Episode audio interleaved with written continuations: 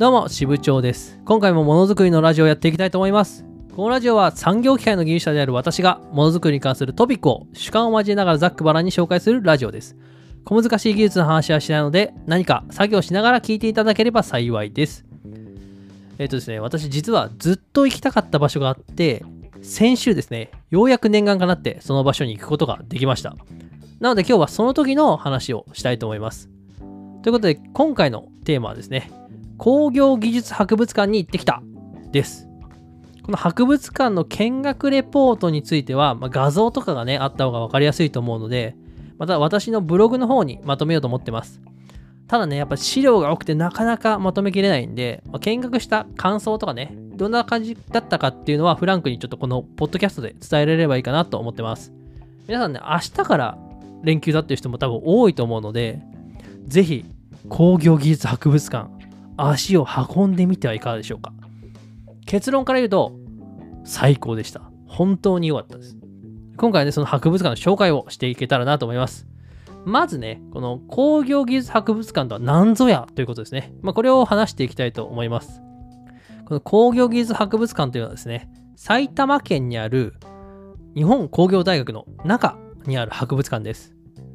主にはですね、工作機械というね、金属を削って加工する産業機械。これが展示されてます。ちなみに私もね、工作機械の技術者ですね。あの明治初期の頃からの、まあ、日本を支えてきたですね、歴史ある工作機械が約270台も展示されてるわけですね。とんでもない量ですよ、これ。しかもね、そのほとんどが動態保存されてるわけですね。まあ、動態保存って言ってもパッとわからないかもしれないんですけど、まあ、こういう博物館の展示機の保存方法って2種類あります。それが今言った動態保存と生体保存ってやつです。で、生体保存っていうのはですね、動かない状態で保管するってことです。まあ、言ってしまえば剥製みたいなもんですね。あの、側はそれっぽいんだけど、中身はなかったりとか壊れてたりとか、まあ、実際にはもう使うことができない状態で展示されているというものが、まあ、生体保存というものです。一方で、動かせる状態で保管することをあの動態保存というんですね。それはね、機械としては動作できる状態を保ったまま、もしくはそうなるように修理して展示する。これが動態保存です。つまりね、動態保存っていうのは、機械としてはまだ生きてる状態なんですね。剥製じゃないんですよ。そんな動態保存の工作機械が、ワンサが展示されている。まあ、これが工業技術博物館なんですね。工業技術博物館自体はですね、1987年、昭和62年ですね、に開設されたあの博物館です。ちなみに私がですね、1989年生まれなんで、まあ、結構私と年の近い博物館でした。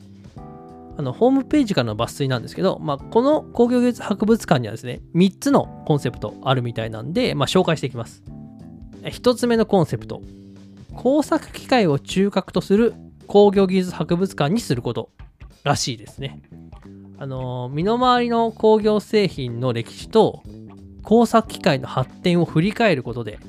まあ、工作機械が我々の日常生活にとって不可欠な存在であるんですよってことを、まあ、実感してほしいと、まあ、そういう気持ちが込められてるらしいですね。いや、これはね、本当にいいコンセプトだと思います。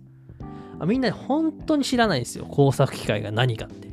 もちろんね、まあ、製造業に携わってる人からしたら、まあ、工作機械ってみんな知ってます。ただね、一般と言い方がよくわかんないですけど、まあ、製造業に携わってない人からしたら、なんなこっちゃって話なんですよ、工作機械って。あの僕もね、中学校の同級生とかに、まあ、どんな仕事してんの？とか聞かれることあるんですけど、まあ、工作機械作ってますよって言っても、ああ、あの、あれでしょ？畑とか耕すやつ？みたいなこと絶対言われるんですよ。まあ、そっちの工作じゃないんですけど、やっぱね、そういう風にイメージする人が多いです。あの工作機械の恩恵ってね、誰しもが受けてるはずなんですけど、みんなにやっぱ知られてないんですよね。まあ、これね、まあ、工作機械に関わらず、産業機械って、まあ、日常的にね、こう見る機会が少ないので、まあ、しょうがない部分はあるんですけど、まあ、縁の下の力持ちであっても、やっぱそういうものがあるんだっていうのはね、一般的に知られてほしいなと思いますよね。ぜひね、あの、博物館で工作機械のありがたさ、実感してほしいです。で、2つ目のコンセプトなんですけど、これはね、工作機械に関して世界に類を見ない博物館にすることです。まあ、なんでこの動体保存というのにこだわって、まあ、展示機の約7割をですね、あの動体保存で展示しているということらしいです。まあ、本当にね、これなかなか見ないですよ。私一応あのロンドンにある、まあ、科学博物館ってあるんですけど、そこにも行ったことあります。でね、ロンドンって当然産業革命の地なので、まあ、そこにね、蒸気機関とか工作機械とかいっぱい飾られてるわけですね。でその中には、こう、旋盤の父と呼ばれるですね、あの、イギリスの技師のヘンリー・モーズリーっていう人がいるんですけど、まあ、その人が作ったモーズリーの旋盤っていうのが飾ってありました。まあ、それね、今のその旋盤っていう工作機械のもう大元となったね、もう伝説的な機械なんですけど、まあ、そういうのも飾ってあるんですよね。で、いっぱいあるんですけど、やっぱ動体保存ではないんです。だから、まあ、動体保存ってやっぱ手間かかるんですよ。まあ、メンテもしなきゃいけないし、そもそも直さなきゃいけないと。そこにあえてこだわって生きた状態のね、機械を数百台展示してると。まあ、こんなね、工業技術博物館っていうのはやっぱね、世界に類を見ない博物館と言っていいと思いますね。で3つ目のコンセプトなんですけど、まあ、これは博物館の基本的な活動を産学連携で実施するということです。あの、まあ、博物館としての機能だけじゃなくて、まあ、当然この博物館、日本工業大学の中にありますから、まあ、大学と連携してですね、展示会、あの、講演会、人材育成、研究発表とかね、調査研究とか、まあ、そういう各種行事を実施してるみたいです。実際私が行った時もね、あの、工作機械の俯瞰的技術史を探るというなんか、俺得な特別展示がね、されてました。一応ね、この博物館講演会っていうのもあるみたいで、あの、ここで言う、ごめんなさい、講演会っていうのは、あの、セミナーのことじゃなくてですね、あの、後ろので応援する縁で会。だからファンクラブの講演会ですね。この博物館の講演会っていうのがあって、まあ、一口1万円ですね。で、年間1万円でなんかいろいろ支援できて、まあ、その見返りとしてイベントに無料で参加できたりとか、なんか工作機械ニュースみたいなあの雑誌が送られてきたりするらしいです。私もね、入りたいんですけど、あの、機械学会とかね、精密工学会とかね、技術士会とかね、なんか年会費かかる会に いっぱい入ってるんで、まあ、ちょっと一旦この講演会は保留しました。ただまあ、こう、本当に応援したいっていう方はね、ぜひ入って、あの、いろいろね、参加するといいんじゃないかなと思います。というのが、この工業技術博物館の概要です。ここからですね、私が実際に行った感想をざっくばらんに述べていきたいなと思います。行ったのはね、あの、先週の土曜日、4月の22です。たまたまね、東京に行く予定があったんで、あの時間を合わせてですね、そこのついでに寄ったっていう感じです。ただ寄ったって言ってもね、あの工業技術博物館埼玉なんですよ。なんで結構時間かかります。あの博物館の最寄りの駅が、まあ、東武鉄道のですね、東武動物公園駅というところなんですけど、東京駅から行くと、片道で50分ぐらいかかる感じ。で、あの、東武動物公園駅から工業技術博物館までも、まあ、そこそこ距離があって、まあ、歩かなきゃいけないんで、アクセスはお世辞にもいいとは言えないです。まあ、ちょっと東京行くからついでにみたいな感じじゃ寄れないかもしれないんで、まあ、ちゃんと計画立ててね、訪問することをお勧めします。博物館自体はですね、結構広いですね。体育館2個分とか3個分ぐらいある感じがしますね。まあ、基本的にはね、ワンフロアなんですけど、めっちゃ広い空間にパーテーションで区切ってですね、まあ、機械がザラーっと並んでる感じです。まあ、ちょっと上に登って全体を見渡せるところあるんですけど、マジでね、上から見ると圧巻ですよ。こんなに機械があるのかと。すごいなってもう圧倒される。そのぐらいの量がありますもん。で、展示自体はね、あの、さらって見たら、多分1時間ぐらいで見回れるかなと思います。一個一個ちゃんと見ていくとね、多分半日以上はかかると思います。私はね、ブログの取材も兼ねて行ったんで、まあ、見学時間的には2時間ちょいいた感じです。本当はね、もっといたかったんですけど、ちょっと後ろの予定もあったので、まあ、そのくらいにしておきました。本当にね、所狭しと並んでるんですね。で、綺麗に並んでるかって言われると、ちょっと微妙です。かなりね、こう、こんなに詰め込むかねっていうぐらい機械がギッチギチに詰まってます。もう、乗車率で言ったら120%ぐらいですね。もう本当にあの人がこう通れるか通れないかぐらいのあのギチギチ感でですね、機械が詰まってるわけです。ただね、まあ、こういう博物館なんで、見学してる人自体はやっぱそんなに多くないので、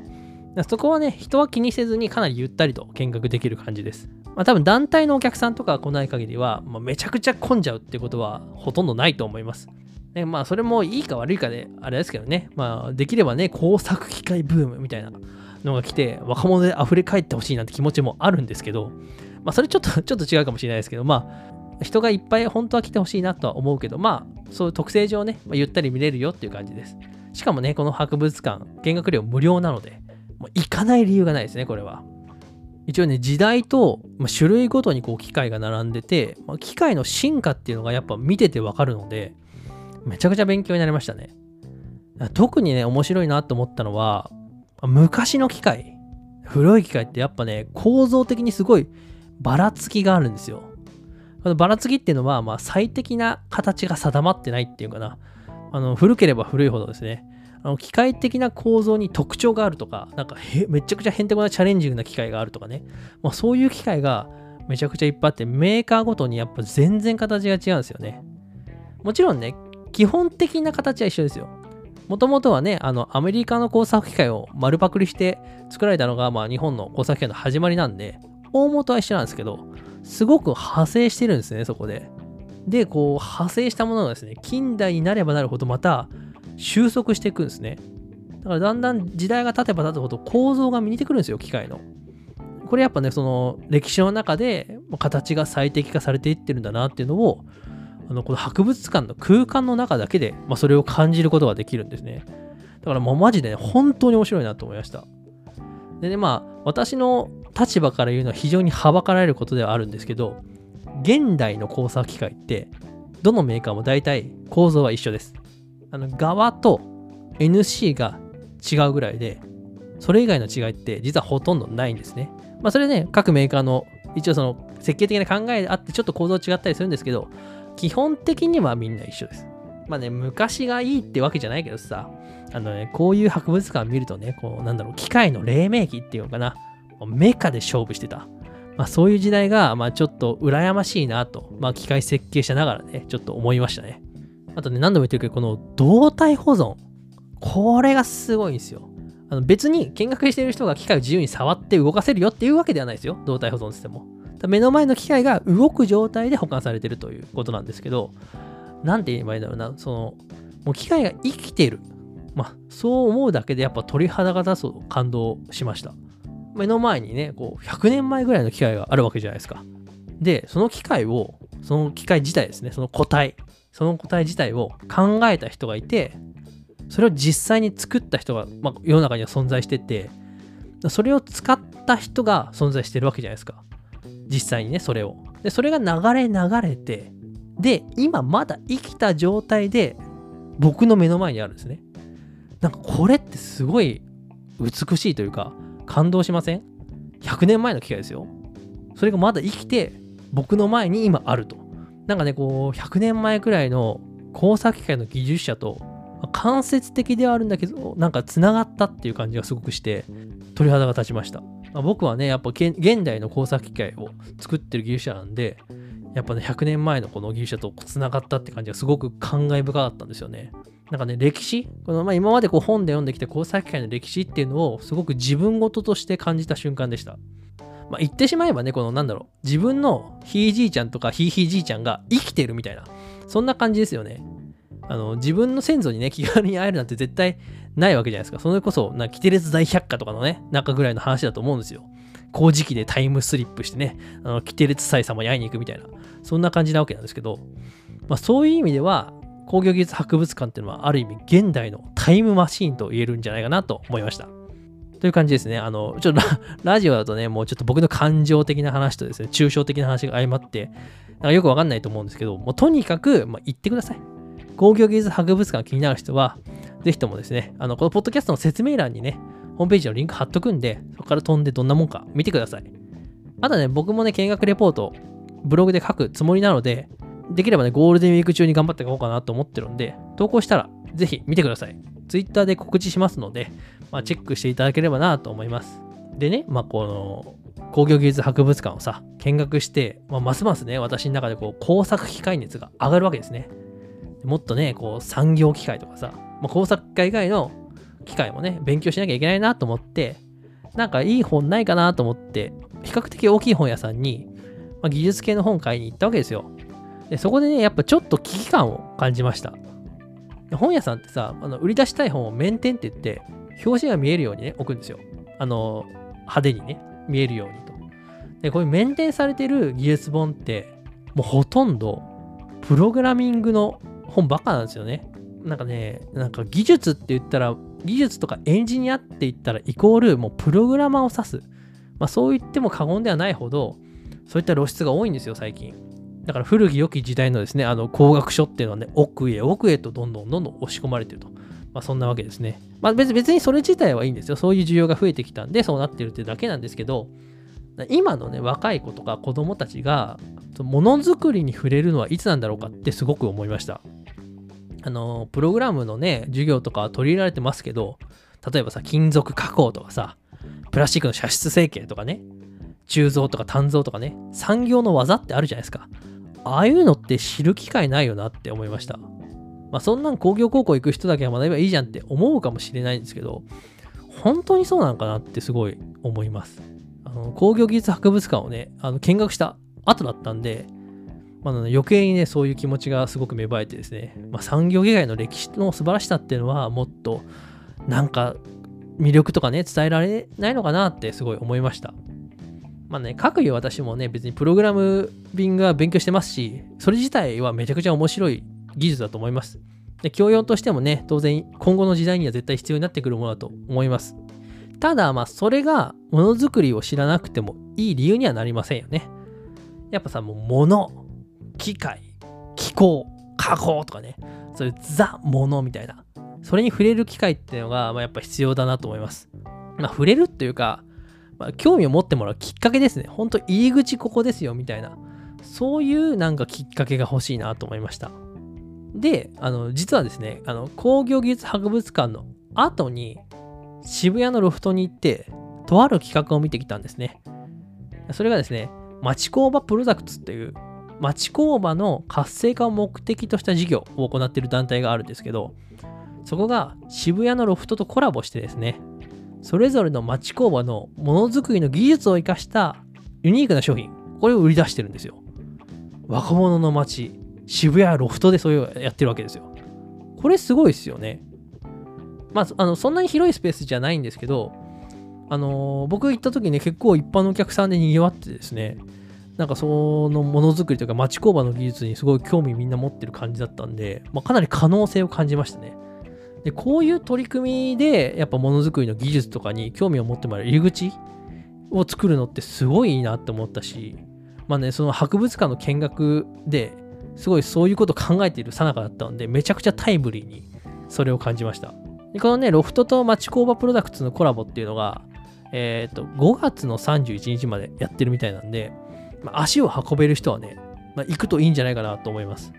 あの、なるべくね、お財布の中を重くしていってですね、軽くして帰ってくると。まあ、それがベストかなと思います。まあ、埼玉ね、あの、工業技術博物館、埼玉まで行くのは、ちょっと腰を上げないと難しいと思うんですけど、まあ、渋谷だったらね、まあ、東京行ったタイミングでちょろっと寄れますからね、まあ、ぜひともちょっとあの寄ってみてほしいなと思います。あと、この町工場プロダクツの、なんだろう、元っていうのが、メーカーズリンクっていう Facebook のものづくりコミュニティなんですよね。そこから派生したのが、まあ、マチコプロダクツなんですけど、メーカーズリンク自体は私も結構前から入ってて、まあ、別に積極的に参加してるわけじゃないんですけど、チェックはしてたんですね。ねこういうね、会社以外のコミュニティとかつながりって、まあ、これからの時代どんどんもっと重要になってくるんだろうなと思ってます。皆さんもね、あの別にそのお金かかるわけじゃないんで、こういうの入ってチェックするといいと思います。コミュニティってね、あの、いろいろあるんですよ。確かにものづくりのコミュニティとか、なんかビジネスなんとかコミュニティとかね、いろいろあるんですけど、割とかそりがちなんですよね。ただメーカーズリンクはなんか結構ずっと盛り上がってます。なんで、まあ、これも結構ね、パワーのあるね、非常に注目度の高いコミュニティだと思うので、もう興味がある人はね、メーカーズリンクについて調べたり、参加したりすればいいんじゃないかなと思います。で、まあ、言って私もですね、今回東京に行ったのは実は自分が運営するコミュニティ関連の飲み会があって、愛知から東京に出向いたって感じです。私はね、技術士っていう資格を、の受験者をね、応援するコミュニティやってて、今回その合格者の祝賀会で東京に来ました。なんでね、まあ、そのついでに工業技術博物館と町工場プロダクツのロフトの展示寄ったっていう感じです。祝賀会って言っても私合格者側なので、お祝いしてもらう立場で、まあ、コミュニティの運営なんですけど、お祝いしてもらう立場でご馳走になっちゃいましたと。ね、ご馳走してくれたのはですね、ツイッター上で活躍されている技術士の方々です。本当にありがとうございました。まあ、という感じですね。なのでね、先週の土曜日、非常に濃い一日だったと。あのー、なので、ね、皆さんもね、こういうものづくりの博物館とか、イベントとか、コミュニティとかね、いろいろ積極的に参加したらいいんじゃないですか？というお話を僕はしたかったです。会社以外でね、やっぱものづくりを深めたり、広めたりする取り組みっていうのが、やっぱものづくりを盛り上げるの第一歩なのかなと感じた次第でした。というわけでね、今日のラジオはここまでです。私は支部長技術研究所という技術ブログを運営しています。週1講師を目標に更新してますので、そちらもぜひ覗いてみてください。で、あのー、まあ、博物館のね、見学レポート、またブログで書きますので、その際はまた Twitter で告知するので、ぜひお願いします。まあ、Twitter でもね、毎日技術情報の発信を行ってます。朝7時10分、夕方18時20分に投稿してますので、そちらもチェックお願いします。ものづくりのラジオのハッシュタグありますので、このラジオのご意見ご感想は、シャープものづくりのラジオのタグをつけてつぶやいていただけると非常に喜びます。ぜひともよろしくお願いします。では、今回のラジオはここまで。以上、支部長でした。ではでは。